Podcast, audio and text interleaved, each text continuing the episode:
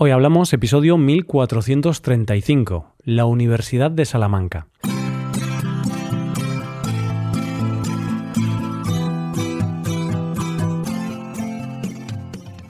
Bienvenido a Hoy Hablamos, el podcast para aprender español cada día. Si te gusta este contenido para aprender español, puedes aprender todavía más usando la transcripción del audio, los ejercicios y explicaciones de los episodios y escuchando los episodios exclusivos.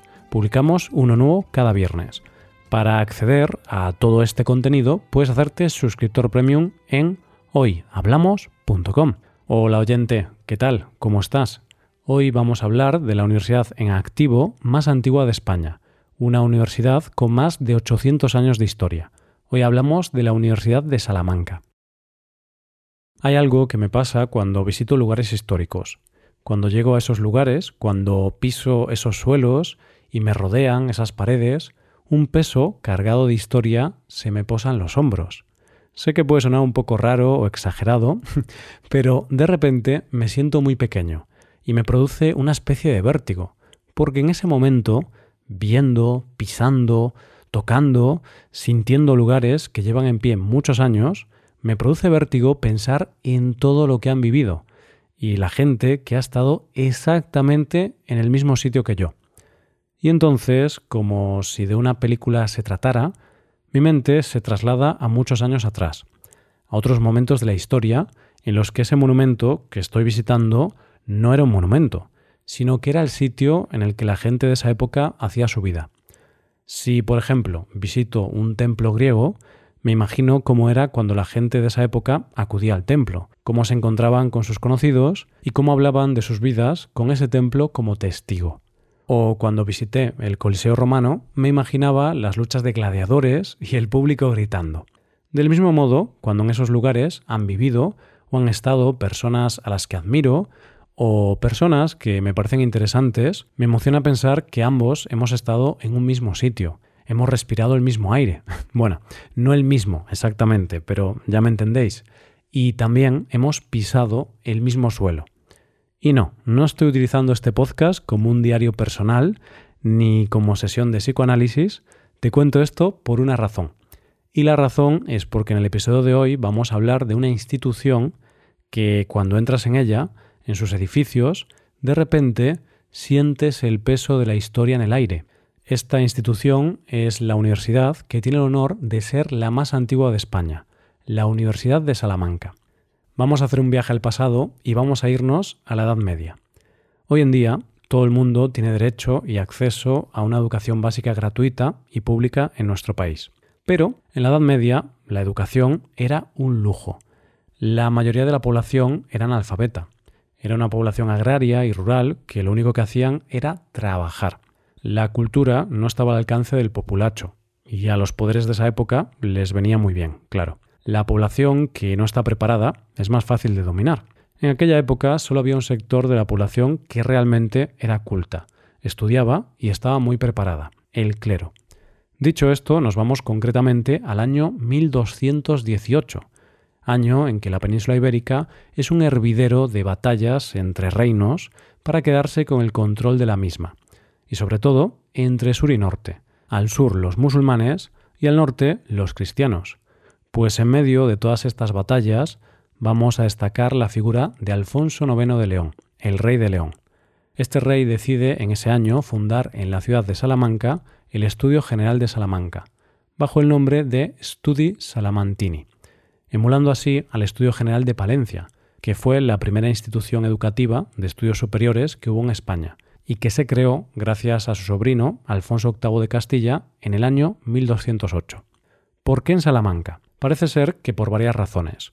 Una razón puede ser que hay constancia de que ya en el siglo XII, en esta ciudad, existieron unas escuelas catedralicias, que eran unas escuelas episcopales que se creaban alrededor de las bibliotecas de las catedrales. Otra razón es que Salamanca estaba en una posición estratégica y contaba con las infraestructuras para acoger estudiantes. Y puede ser que hubiera un componente más humano, y era para evitar que las personas del reino de León tuvieran que irse a Castilla a estudiar en la de Palencia. Sea como sea, en el año 1218 se crea esta institución.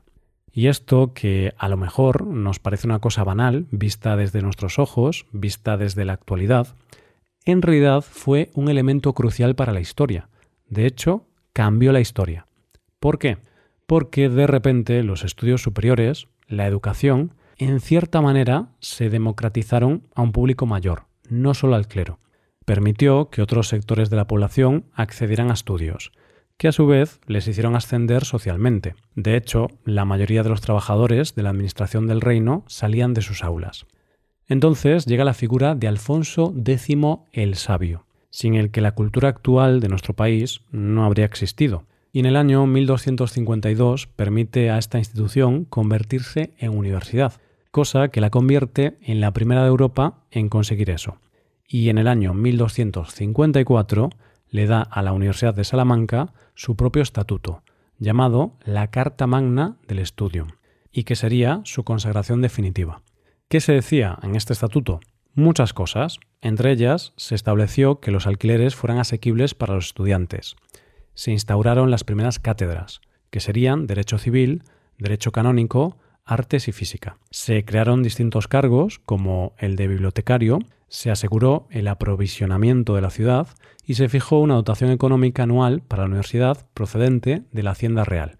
Como se crea el cargo de bibliotecario, es obvio que se crea una biblioteca, cosa que no es moco de pavo, porque esta biblioteca de la Universidad de Salamanca se convierte en la primera biblioteca pública del Estado y la primera biblioteca universitaria de Europa. Una cosa muy importante para esta universidad es algo que pasa en el año 1255.